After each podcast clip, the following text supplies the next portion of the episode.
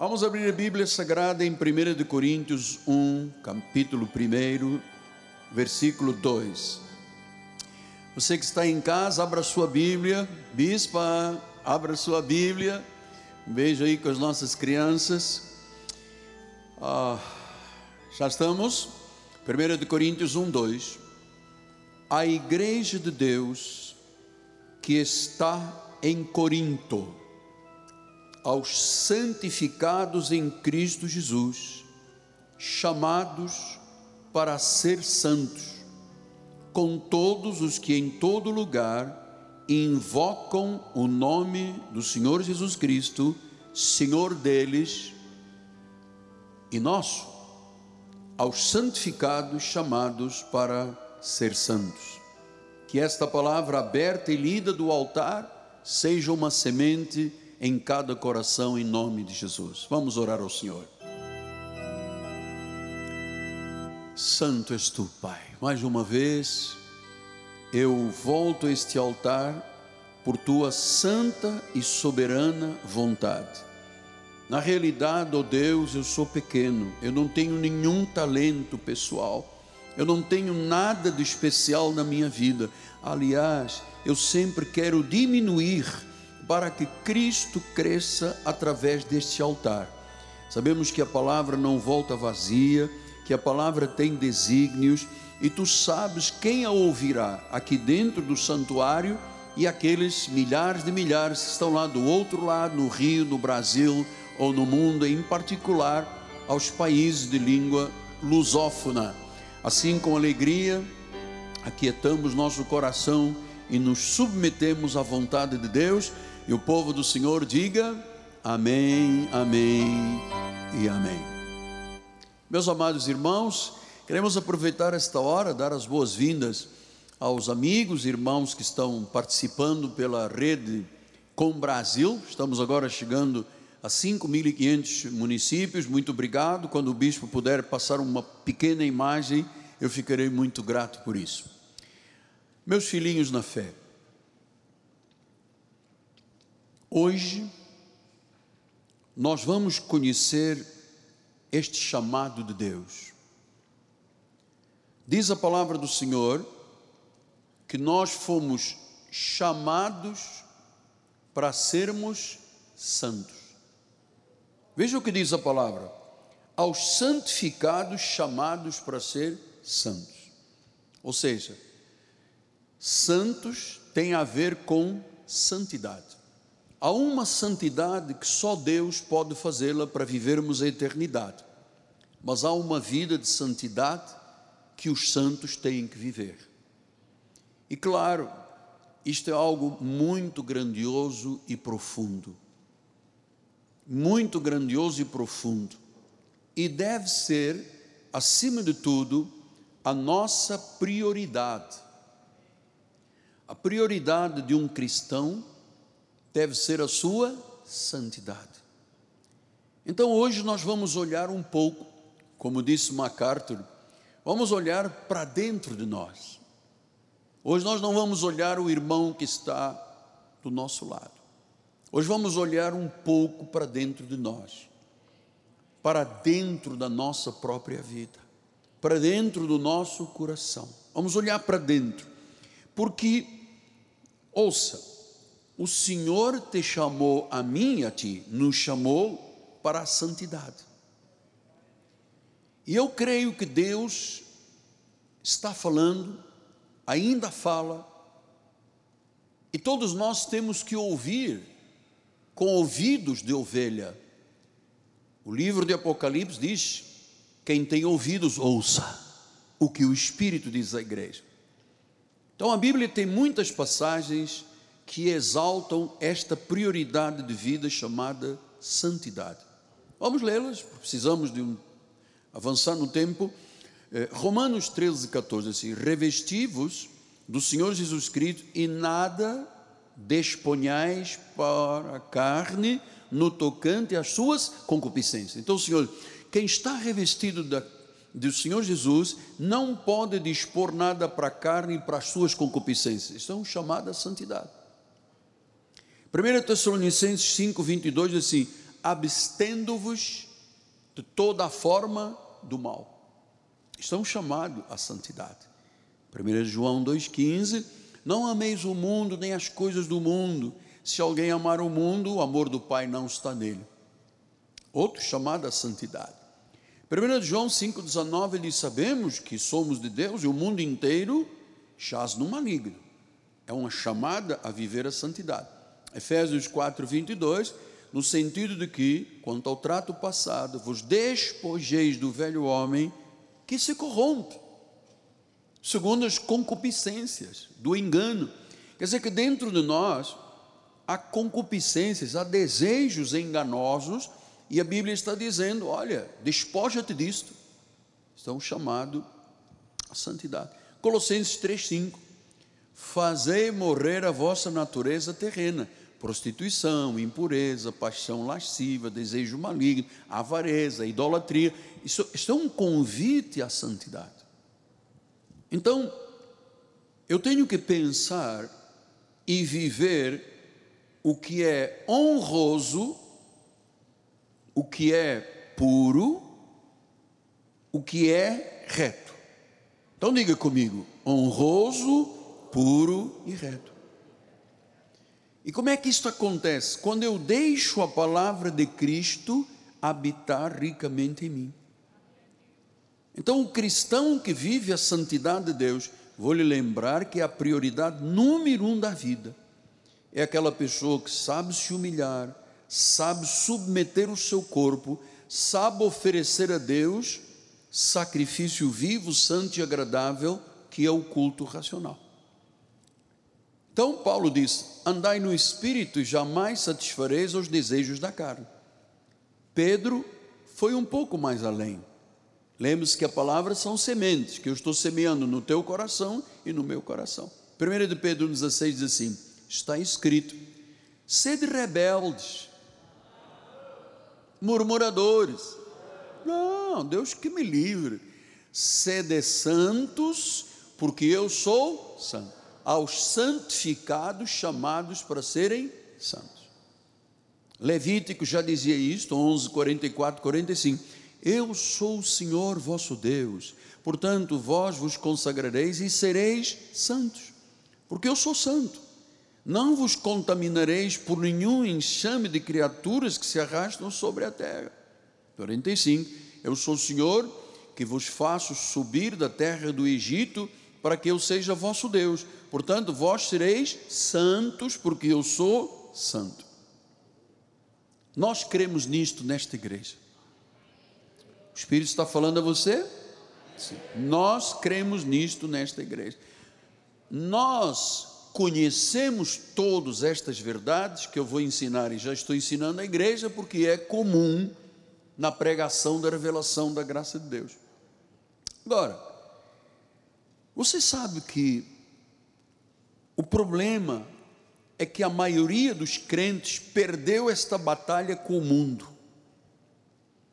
Eu tenho estatísticas de quantos cristãos estão desviados em grande parte dos países do mundo. É estarrecedor.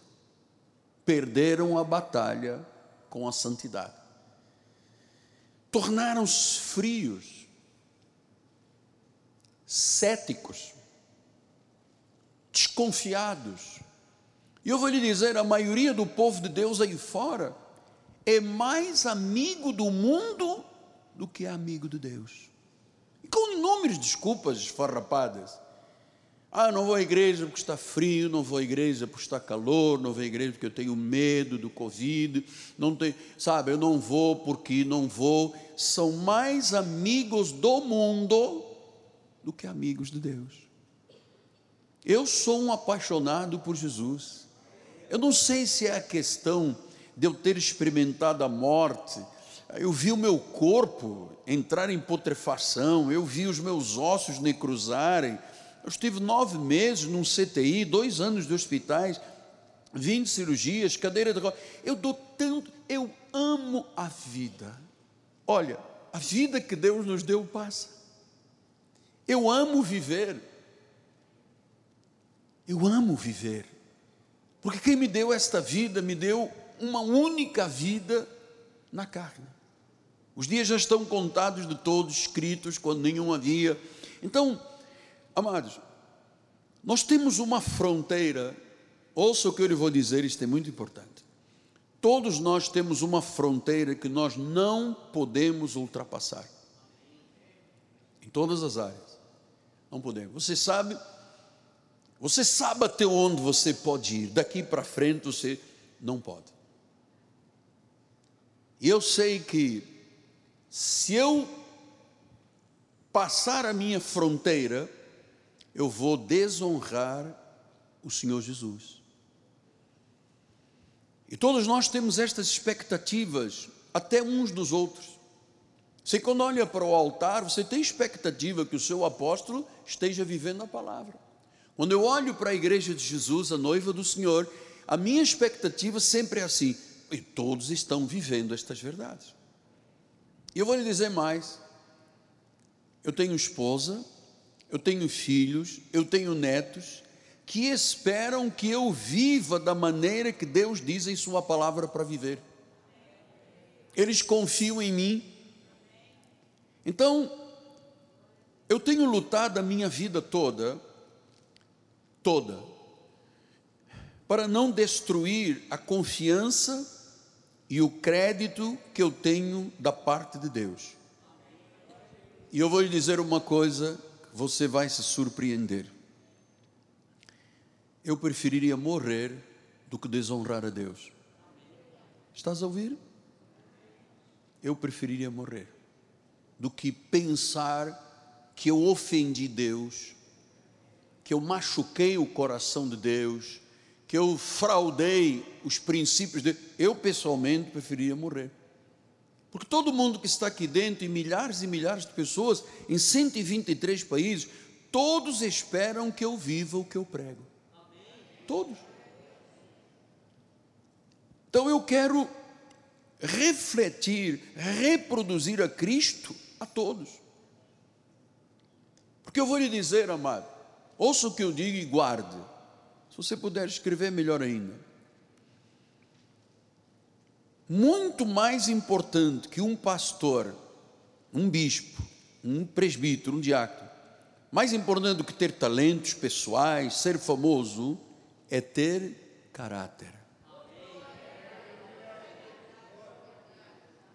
Nós temos 175 livros, graças a Deus pela vida da doutora Judith Zanata.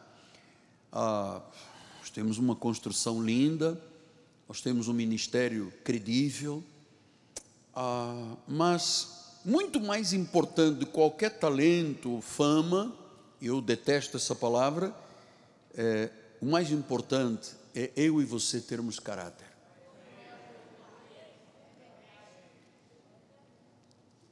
Os crentes em Jesus Cristo, em particular os pastores, os bispos, os apóstolos, tem que ter um padrão de vida bíblico. Ou seja, não podemos ter máscara. Entende, Claudinho Manuel? Não podemos ter máscara. Os gregos chamam persona. Eu não posso chegar e colocar uma máscara e você dizer, oh, ele está sorrindo, acabou o culto e eu virar zumbi. Não existe essa possibilidade.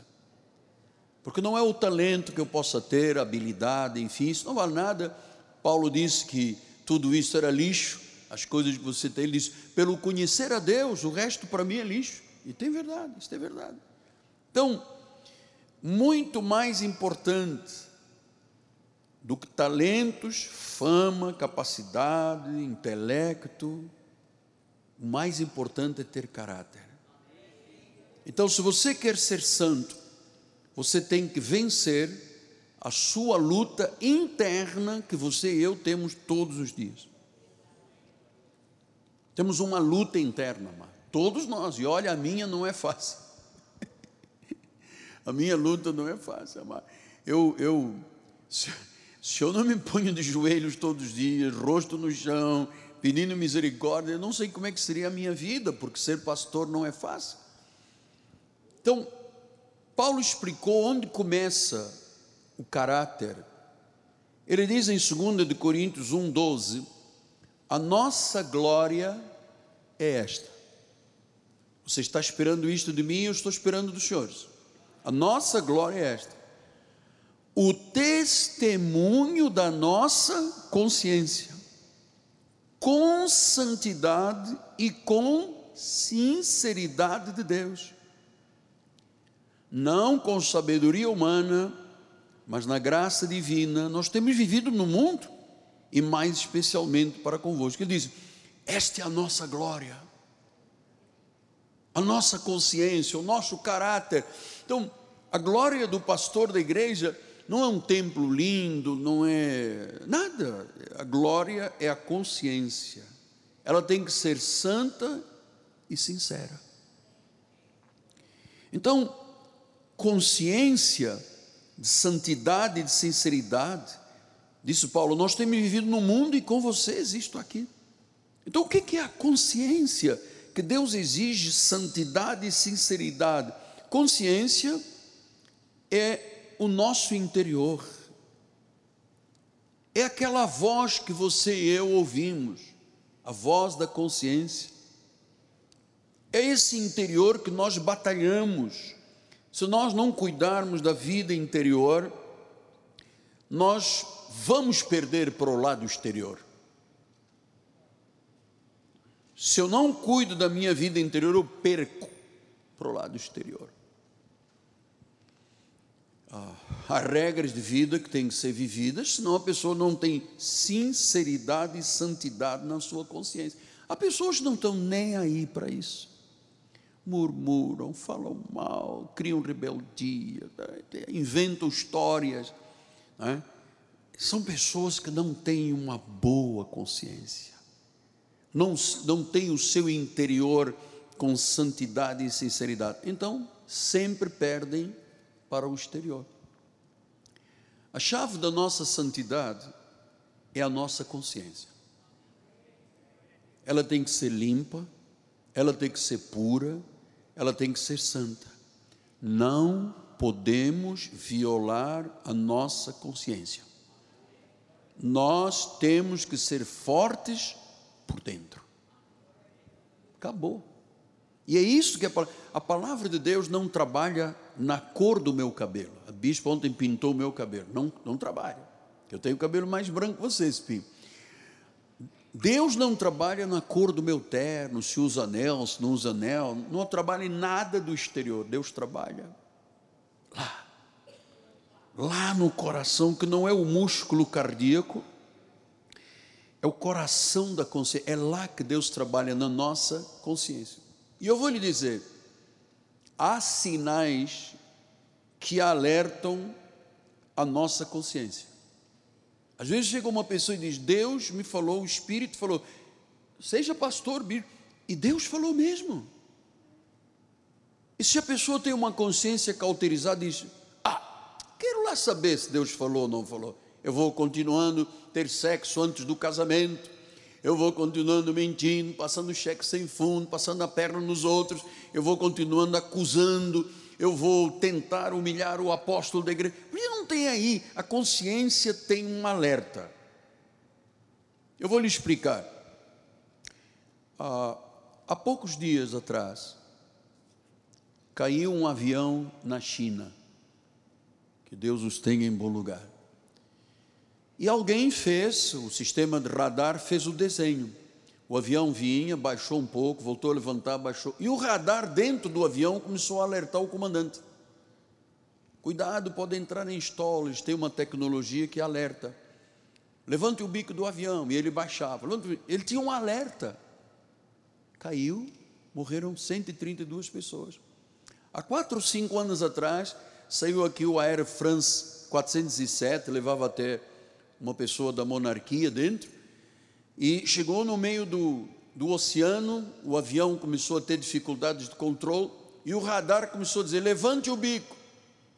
E é, levantar, baixe o bico, levante, equilibra as E o comandante estava dormindo, o captain, o captain, e tinha um auxiliar, e quando ele chegou já era tarde.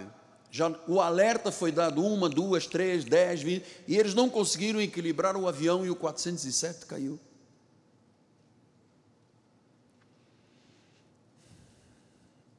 Olha, Se os comandantes têm obedecido aos alertas dos radares, eles não teriam caído. Os instrumentos foram a voz da advertência. Levanta o bico, baixa o bico do avião, olha a asa direita, equilíbrio. E eles simplesmente não sabiam o que haviam de fazer, eram meios inexperientes. Quando estava a dormir, quando ele chegou, já era tarde. Então, muitas pessoas tratam assim a consciência. A consciência dá alertas. E se você não obedece à voz da tua consciência, que na realidade ela é cheia do Espírito Santo, você tem um desastre na tua vida. Os alertas são dados pelo Espírito, pela palavra, por uma pessoa, pelo pregador. E há tanta gente que ouviu tantos alertas, se desviou, se corrompeu, se tornou frio, cético, e só Deus sabe qual é o futuro destas pessoas. Paulo quando terminou o seu ministério, ele disse em 1 Timóteo 1, 18 a 20: Este é o dever que te encarrego, ó filho Timóteo, segundo as profecias de que antecipadamente foste objeto. Ele disse a um jovem, jovem, pastor, 18 anos: combate, combate, firmado nelas, o bom combate. Mantenha a fé, mantenha a boa consciência.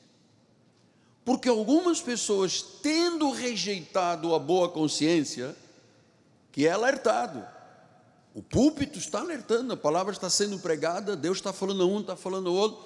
Então diz que há pessoas que rejeitam essa voz e elas vieram a naufragar. Olha o desastre, a naufragar. Os navios todos têm radares especiais de satélite. Se o satélite diz é para cá e o radar diz para aí, o comandante vai para lá, afunda o barco. De combate. Há pessoas que rejeitaram a boa consciência. Meu amado, se você rejeitar a sua consciência, você naufraga na fé. O Brasil tem 16 milhões de pessoas naufragadas na fé. Todos os dias fecham igrejas. Todos os dias há pessoas debandando das igrejas. Nosso ministério tem 15 mil membros. Nós estamos hoje com cerca de 5, 6 mil vindo à igreja, somando os cultos todos. Onde estão os outros? Como é que fica a tua consciência? O alerta do radar dentro dos aviões, pegaram as caixas pretas, conseguiram pegar lá a 4 quilômetros de profundidade, estava lá o alerta dizendo: olha o bico do avião, olha o equilíbrio, diminui a velocidade, e ninguém tomou uma providência. Mano. Temos que ter fé, boa consciência, porque se nós rejeitarmos a boa consciência, vamos naufragar. Versículo número 20. E dentre esses se contam Imineu e Alexandre, os quais eu entreguei a Satanás para serem castigados a fim não mais blasfemarem. Quer dizer que uma pessoa que blasfema, ela está nas mãos de Satanás, ela não está ouvindo os alertas. Não pode ter sexo antes do casamento. Não se associe ao imundo, ao impuro e ao profano. Desvie-se desses compromissos mundanos ame mais a Deus do que o mundo. O alerta está aqui todo dia. O radar. Ó, a vida está passando. E tanta gente que naufragou porque blasfemou. Mas quantas mensagens já ouviram dizendo não pode blasfemar porque você blasfema, a blasfêmia te mata, te destrói.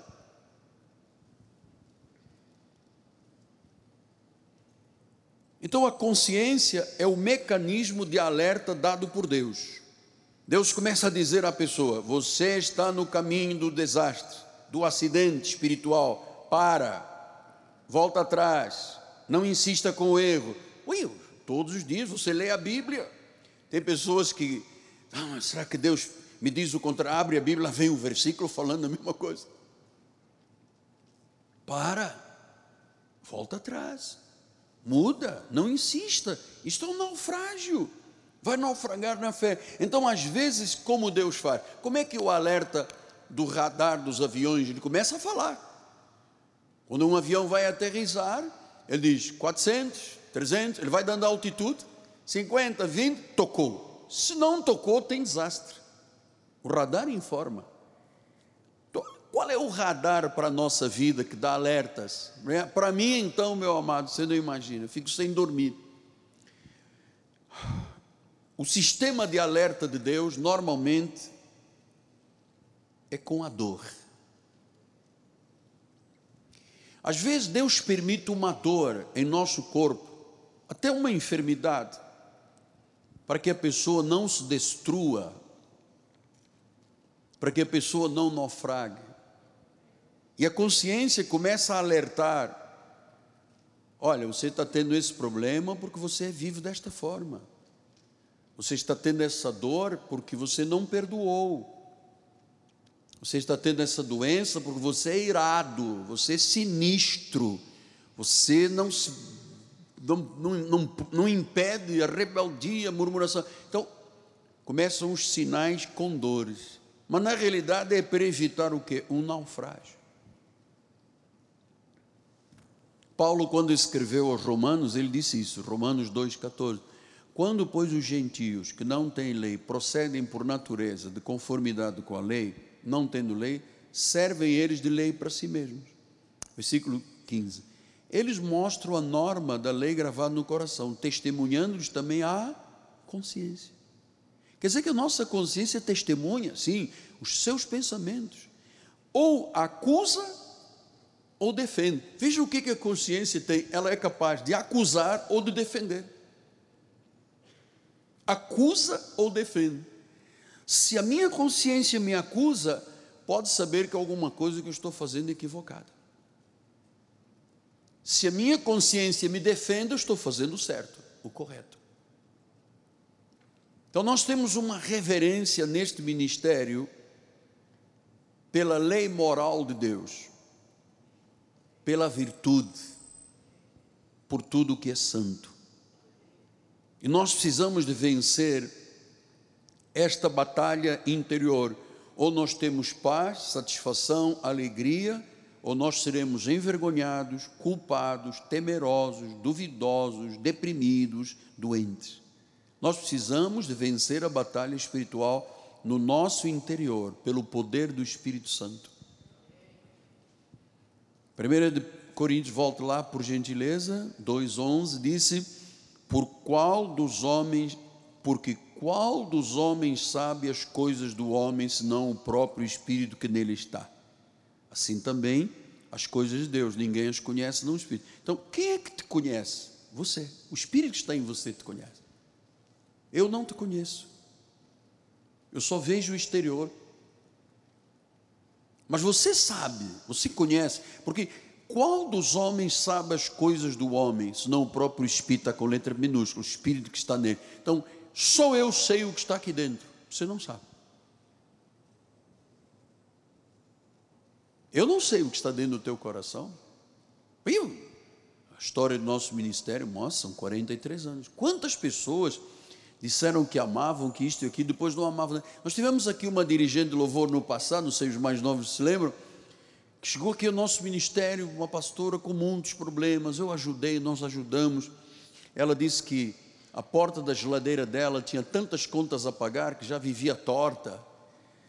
E aqui Deus começou a usá-la no louvor, pessoas começaram a ajudar, eu ajudei na minha vida própria, ela se levantou e se ergueu, e ela foi num cartório da cidade e fez reconheceu a assinatura de uma declaração de amor onde ela dizia: jamais, jamais abandonarei este ministério, este apóstolo, que eu amo, que eu fiz. Eu cheguei aqui sem nada, Deus fez, reconstruiu a minha vida. Foi no cartório, assinou e reconheceu. Eu tenho essa carta até hoje. Onde está essa senhora? No primeiro embate de uma voz, que às vezes surge no final do culto, porque o diabo não ataca quando você está vindo, ataca depois que você ouve a verdade. Às vezes, uma voz muda o espectro de uma vida. E o alerta já foi dado. Levanta o bico do avião, baixa um pouco, diminua a velocidade, aumente agora, aumente. E a pessoa diz: ah, Isto aqui é uma brincadeira. Nós estamos aqui de passagem. A apóstolo está mostrando uma ampulheta, todo mundo vai passar. Não, amado. Diz: quem é que conhece as coisas do homem? Quem é que me conhece a mim? A minha esposa não conhece tudo, eu não conheço tudo. Há coisas que nós não conhecemos uns dos outros, alguma coisa nós não conhecemos. Não adianta pensar que você é capaz de entrar dentro de mim e mais. Não, nós não entramos na vida uns dos outros. Só você sabe quem é você. Só você sabe os seus temores, suas lutas, se tem covardia, se é corajoso, se teme, não. Só você sabe, ninguém sabe. Nós temos uma reverência pelo que é moral, pelo que é virtude, pelo que é santo. Você percebe? Eu tenho dito às pessoas que sobem ao altar: se você não está bem, não suba. É melhor não subir. Vai dar problema para a sua vida, que o altar é santo, é sagrado. Eu luto muito pela vida da igreja, pela santidade da igreja. Tudo que eu ouço, eu tento cortar logo na hora, para, não, para evitar que o inimigo semeie mais. Mas a verdade é que há pessoas que nunca mudam, dão sinais de alerta. Atenção, diminui a velocidade tem aí uns cirros, cumos, estratos e nimbos. Se entrar dentro dessas nuvens aí é de gelo, o avião cai. Eu disse: vamos lá testar o gelinho. Pum! Bate numa nuvem de gelo e rebenta um avião todo. Eles avisaram. A Bíblia avisa. A tua vida de oração avisa. O altar avisa. Tem pessoas usadas pelo Espírito Santo que falam. Deus me falou isto. É um alerta. Lá tem uma nuvem de gelo, passa ao lado, porque se você. Aí os comandantes o que, que fazem? Passam ao lado. Mas ah, tem gente que encara. Então, quando os crentes têm uma alma atormentada, sabem que essa, esse tormento cega a pessoa como um furacão. Por isso que Paulo disse em Hebreus 10, 26: porque se vivermos deliberadamente em pecado, se, se eu disser, não, eu vou viver em pecado, sexo antes do casamento, vou mentir, vou enganar, vou esconder. Diz, se vivermos deliberadamente, a pessoa sabe que é pecado, o alerta abriu, a consciência falou, olha o bico do avião, olha a velocidade, olha os cirros como estratos, olha, e a pessoa diz, ah, Deus que me livre.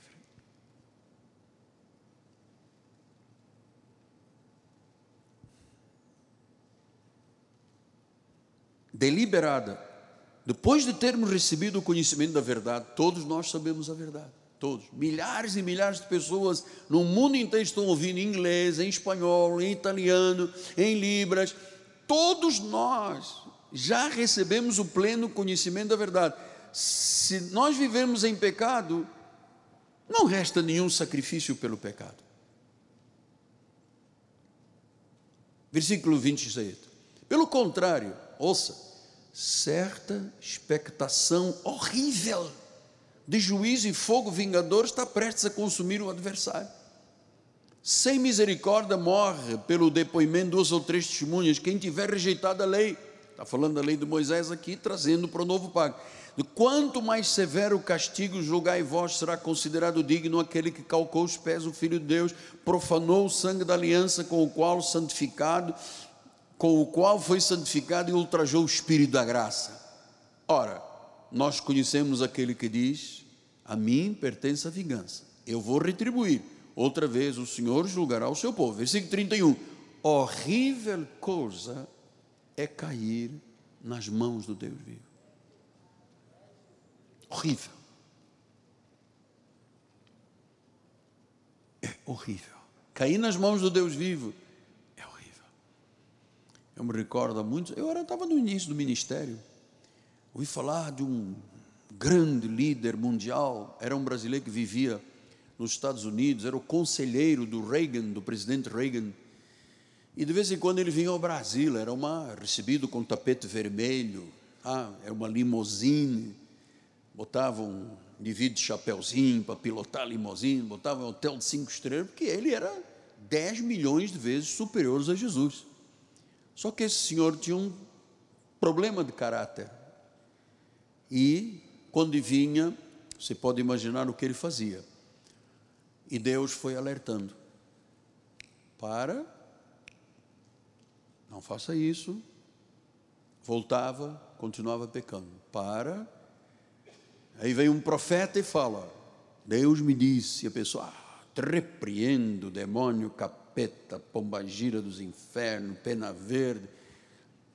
Na quinta vez que veio, praticando o mesmo pecado, ele era o conselheiro do presidente Reagan, Ronald Reagan. Ele foi de carro, porque tinha medo de andar de avião no Brasil, foi de carro para Brasília. No meio da viagem, ele ia uns 180, 200. Vem um caminhão, sai da faixa, encara o carro, implodiu tudo. Não se encontraram nem os ossos da pessoa. Pedaço aqui, pedaço lá. Tadinho, né, apóstolo? Tadinho. Mas Deus alertou. Deus alertou. Cinco vezes. Olha o bico do avião. Cuidado com a asa. Não inclina mais de 60%. E ele disse: Vamos lá, eu garanto o meu taco. Não conseguiram fazer o funeral. Recolheram um pedaço aqui, né? Imagina uma carreta com 30 toneladas a 100 quilômetros batendo num automóvel. Então, tem vidas atormentadas pela expectação do juízo e fogo. Claro, nós gostaríamos mais que o apóstolo ficasse aqui dançando, cantasse, alegria, chegasse às nove horas, irmãos, até domingo. Mas, amado, eu não tenho estrutura para mentir às pessoas. Não tenho. Quando eu falo que amo, eu amo. Quando eu falo que respeito, respeito. Eu sei que ninguém na igreja precisa de tapinha nas costas do apóstolo, também não dou tapinha para ninguém, mas eu tenho muito cuidado. Quando eu digo a uma pessoa, pô, eu amo vocês, vocês estão aqui em cima do altar, eles são testemunha. Isso é verdade. Eu não preciso de dizer a ninguém, eu digo porque eu amo. Então, há muitas pessoas que estão em expectação do fogo, depois fazem assim: eu não vou domingo, não, porque ele pode saber de alguma coisa e vai dizer no púlpito. Eu não tenho, eu não, aqui não sou jornalista da, da CNN para divulgar problema dos outros. O púlpito não é para isso, amado. Mas há pessoas vivendo uma vida atormentada, como se um furacão seguisse a pessoa.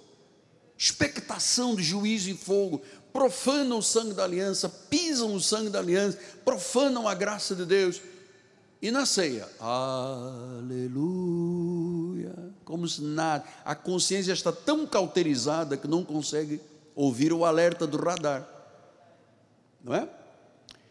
Ah, Amós 7,8, o Senhor me disse: Que vês tu, Amós? Respondi: Eu vejo um prumo.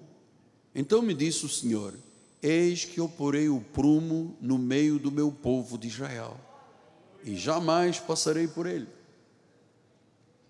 Então, o que é o prumo? Quando se faz uma parede, os antigos, né? agora é tudo por energia, por luz e tal, mas antes põe aquele prumo, não, a parede está torta, empurra o tijolo, põe o nível.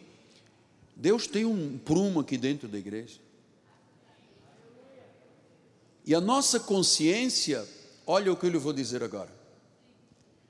A nossa consciência tem uma função muito forte que é de nos intimidar.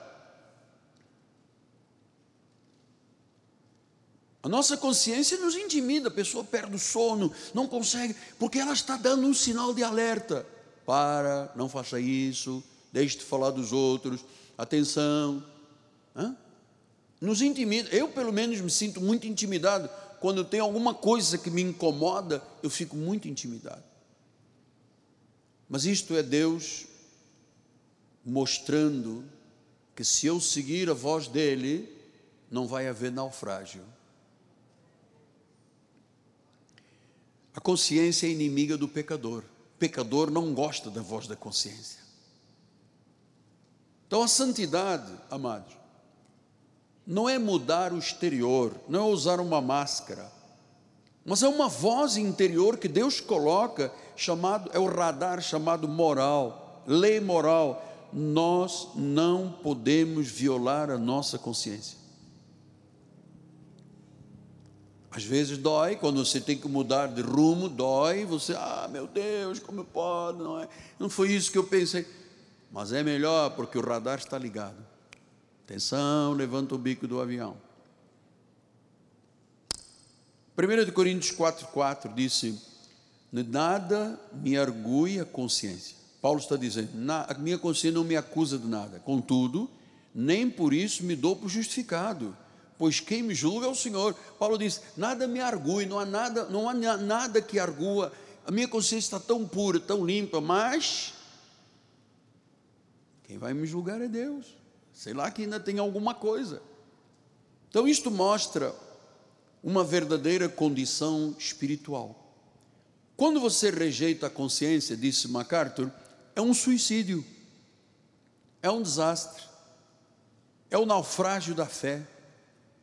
Compreenda então, como é que estão os sentimentos, como é que estão as tuas motivações, os teus desejos, ah, ah, eles podem ser destrutivos. Nosso radar tem que ter valores de informações corretas. Quando um avião começa uma viagem, tem dois radares, para não haver erro num e o outro, dois radares. Então, ali estão as informações todas para o voo. Se o comandante achar que o rumo não é 272, é 227, vai acontecer como aquele avião da VASP que caiu na Amazônia, que o comandante estava ouvindo a Copa do Mundo, em vez de pôr 272 no, no computador, pôs 227. Salvaram-se muitos, mas morreram muitos. Então, os nossos sentimentos, às vezes você deseja muito uma coisa que não é vontade de Deus. E você batalha, batalha, e não é vontade de Deus. As tuas motivações, né, às vezes são desejos inconcebíveis, destrutivos. E o nosso radar tem informações corretas. Olha aqui o radar. Que está o radar, amado? Eu já falei para você tratar bem a sua esposa. Eu já falei para você tratar submissamente com o teu marido. Você diz, não, ela vai ver quem eu sou. O radar está aqui falando. Tem pessoas que não gostam dos alertas do radar. É, dois domingos atrás eu estava pregando, duas senhoras ficaram furiosas comigo. Se levantaram, e eu estou aqui, está todo mundo olhando para mim, ela chega na porta. Eu disse: Vai, minha filha, aqui não é o teu lugar, não, lobo. Aqui é lugar de ovelha, que ouve a voz do Senhor e segue. Então, é na palavra de Deus que nós encontramos a lei moral, é a palavra de Deus que tem as informações corretas do nosso radar é a palavra de Deus que envia mensagens corretas. Por isso, o Salmo 119, 11 diz: Eu guardo no coração as tuas palavras para não pecar contra ti. Porque se a palavra domina, a pessoa não peca. A pessoa pode ir até aqui. Aí as motivações de bota o pezinho só mais um pouquinho, não tem problema, não, não tem problema. Bota e o espírito começa a dizer: opa, recua, vai, para cá, para lá, para lá. E a pessoa fica aqui no borderline. E o espírito diz: se você avançar daqui, naufrágio. Ops! Eu guardo a tua palavra no coração, para não pecar. Não tem palavra, peca. João 17, 17 diz: santifica-os na verdade, a tua palavra é a verdade. A palavra santifica. A palavra é que fala a nossa consciência. A consciência fala ao nosso coração. O nosso coração responde aos alertas. É para aumentar a velocidade. Porque você diz, Ananias e Safira, que você vendeu o terreno por 100 quando você vendeu por 400. Você mentiu ao Espírito Santo. O que, você quer agora? Pá! Mentiu o Espírito Santo. Vida espiritual cristã não é isso que se vê aí fora, não, amado. As pessoas pulando, dançando nas igrejas, correndo, uivando, latindo, rastando pelo chão. Isso não é vida espiritual. É por isso que este ministério é muito exigente. Tem muita gente que não podia, não pode ficar no nosso ministério, porque é um ministério que te exige viver o padrão de Deus, como seu pastor tenta ao máximo. Não, claro que eu não posso viver 100%, seria desleal lhe dizer que eu vivo 100%, mas eu, eu faço o máximo, amado. A Bíblia é o nosso padrão, é o nosso radar. Romanos 14, 12, assim, assim, pois cada um de nós, isto não é o apóstolo que responde pelos senhores e os senhores respondem pelo apóstolo. Cada um de nós dará contas a Deus, dará contas de si mesmo a Deus. De si mesmo. Quer dizer que todos nós, você sabe, eu presto contas a Deus todos os dias de joelhos. Todos os dias. E às vezes o Espírito diz: opa, é para lá. O radar está alertando. Eu não vou insistir, porque senão é um naufrágio na fé. 1 Timóteo 4,2 diz: há pessoas que pela hipocrisia falam mentiras, porque têm cauterizado a sua própria consciência. Cauterizada, vivem de forma pagã, herege, violam a consciência. Violar a consciência é um perigo. É quando o radar do avião diz aumenta a velocidade, baixa a velocidade, baixa um pouco. Se o comandante não segue essas regras, cai o avião, é naufrágio. Mano. Se a verdade é substituída por filosofias, por espertezas, por entretenimento, por cultura mundana, nós vamos escolher o quê? Colheita profana. Então Satanás sempre atacou a Bíblia, sempre atacou a igreja, para impedir que o povo seja santificado. Ele perverte a lei moral de Deus.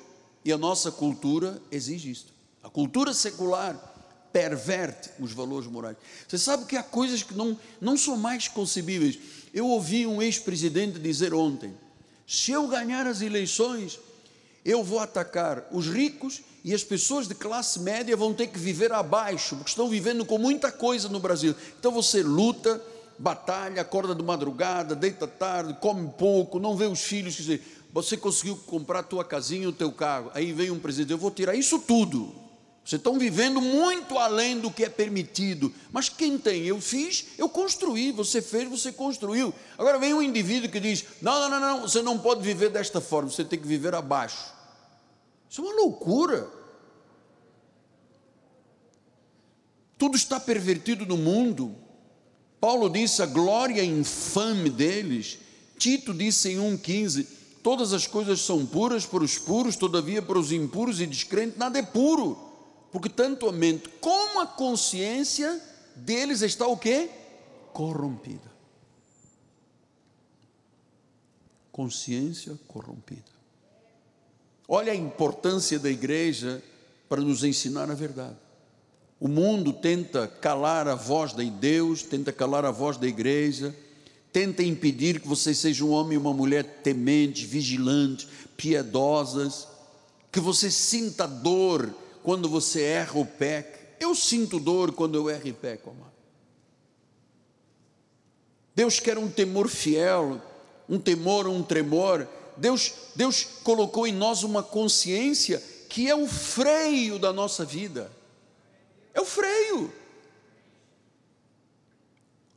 Admita a verdade da tua consciência. Olha Hebreus 10, 22 diz: aproximemos com sincero coração, em plena certeza da fé, tendo o coração purificado da má consciência e lavado o corpo com água pura. Água pura é a Bíblia, a palavra é água. Olha, sincero coração, coração purificado da má consciência. Hebreus 9,14 disse: Muito mais o sangue de Cristo, pelo Espírito eterno, assim mesmo se ofereceu sem mácula a Deus, purificará a nossa consciência de obras mortas para servirmos ao Deus vivo. Ele purifica, lava, limpa, torna pura, alveja. Então a nossa glória, disse Paulo, é o testemunho da nossa consciência. Eu vou lhe dizer: a santidade e a consciência são as áreas mais elevadas da vida espiritual. É a graça em nossa consciência que nos faz vencedores. Atos 23, 1 disse, citando Paulo os olhos no sinédrio, diz: Varões, irmãos, tenho andado diante de Deus com toda a boa consciência até o dia de hoje. Tenho andado em boa. Olha, já velho, já depois de passarem muitos anos de ministério, tenho andado em boa consciência. Por que, que eu não me envolvo com pessoas em particular, ir à casa, fazer, comer bolo de laranja? Porque eu sei que o diabo quer é isso, é fofoca, é murmuração e divisão, que é para o avião naufragar, cair. Tenho andado com boa consciência. 24, 16 diz: Por isso também me esforço por ter sempre uma consciência pura diante de Deus e dos homens. Consciência pura não é apenas aqui na igreja, é na minha vida diária. A minha família vive assim. Por isso eu sofro muito quando vejo alguém tentar alguma coisa contra as famílias da igreja ou contra a minha família. Todos nós vivemos isto aqui. Nunca, nunca em nosso ministério, em 43 anos, nós fizemos um profundo pressão sobre o irmão, a irmã, uma profunda pressão. Nunca. A vida está passando, olha. Veja lá a forma como você vive. Diante de Deus e dos homens. Você sabe por quê? Porque nós amamos a verdade. A verdade nesta igreja domina a nossa consciência. Vocês viram ontem, nas mídias sociais, um prefeito dizendo: Eu tinha nojo e vontade de vomitar quando vinham os pastores pegar verbas e oferecer verbas para depois ficarem com comissões em ouro. Um prefeito mundano disse: Eu tinha nojo e vontade de vomitar quando via uma pessoa com a Bíblia debaixo do braço e dizer: Olha só, eu te arranjo isto aqui, mas você me dá um troco aí. Ele diz: Eu tenho nojo. Eu também tenho. Eu já lhe disse, nós poderíamos ser uma igreja milionária. Você não sabe quantas vezes nós não conseguimos atingir as necessidades, pega da reserva e troca daqui, passa cheque depois, bispo, negocia para a próxima semana. Ora, nós somos aqui ativos, 5 mil, 6 mil pessoas, se todos fossem fiéis, nós não precisaríamos viver essa, essa vida tormentada que o apóstolo tem todos os domingos à noite não deu, bispo, tira do pagamento desta semana, põe para outra e tal. Nós amamos a verdade. Pode acreditar. É a verdade que domina a nossa consciência. Eu acho, doutora, que nós poderíamos criar um livreto só sobre esta mensagem de hoje, porque nós temos que explicar por que, que a pessoa não tem sucesso na vida. Por que, que o avião não decola? Por que cai no meio da viagem? Explicar às pessoas que com Deus não se zomba. Eu queria muitas coisas na vida, você também queria, mas o testemunho da nossa consciência tem alertas, amado. E se Deus dá um alerta e diz: não, daqui não passa, porque se você passar daqui, tem naufrágio na fé. Quantas pessoas naufragaram na fé, amado? Bateram o pé no final de um culto que eu não volto, que eu não admito. Eu estou aqui para instruir, mas lembre-se que a espada é de dois gumes. Ela corta para aí, corta para cá. Eu não aponto o dedo para ninguém, não, porque um dedo apontado tem quatro para trás. Eu tenho temor de Deus, de tentar me exaltar em alguma coisa aqui. Deus diz, então, cai aqui na frente de todo mundo e morra. Tem temor com isso, amado. Eu tenho filhos para criar, eu tenho netos para amar.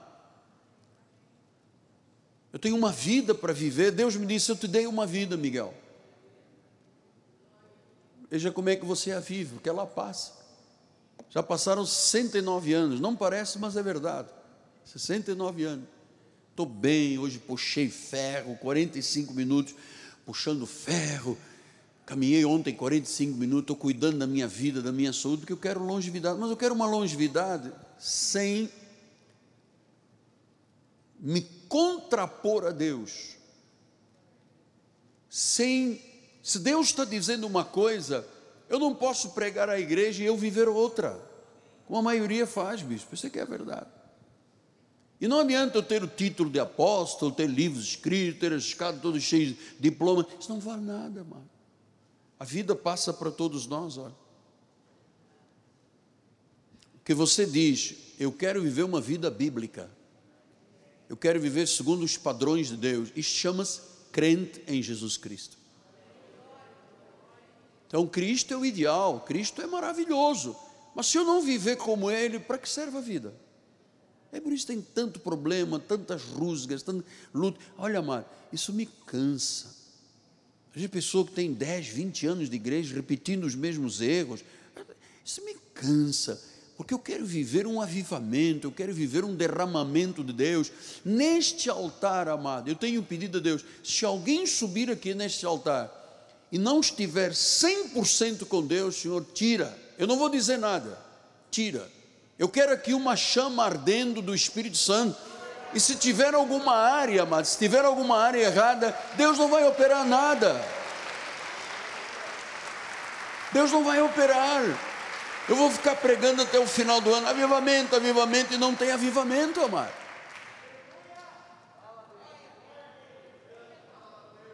Nós temos três minutos para terminar o culto.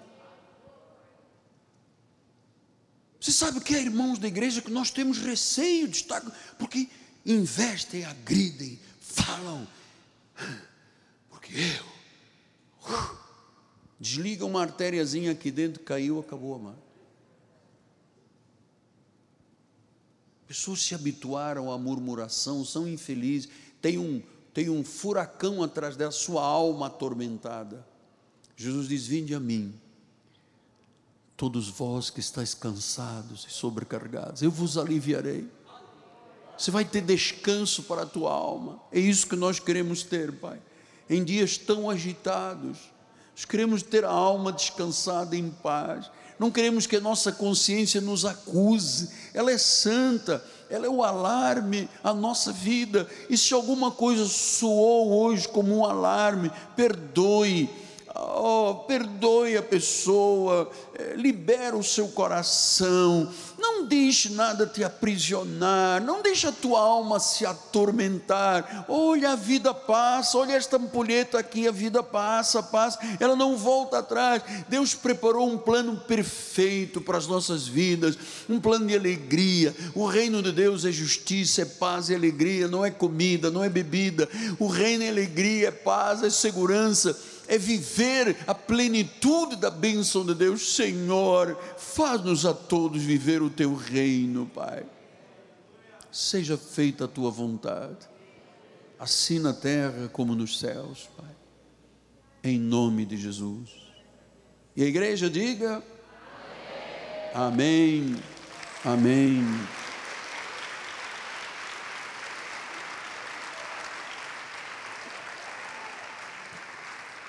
Valeu? Vamos ficar de pé. Nossa Bispa Nacional vai dar a bênção de Deus. Glória a Deus. Bispo, irmão, está. Ser como ele for. Glórias a Deus. Estenda suas mãos para o altar, Senhor. Graças te damos, Pai, por esta noite gloriosa, pela tua palavra que foi liberada aos corações. E agora sairemos da tua casa com alegria. Em paz nós seremos guiados. Senhor, envia anjos que ministrem em nosso favor, Pai. Que todos nós cheguemos em perfeita vitória nos nossos lares e que a tua graça, a tua paz, as doces consolações do teu Espírito Santo se manifestem hoje e eternamente em nossas vidas. Para a glória do Senhor. Amém, amém, amém. E amém. Graça e paz.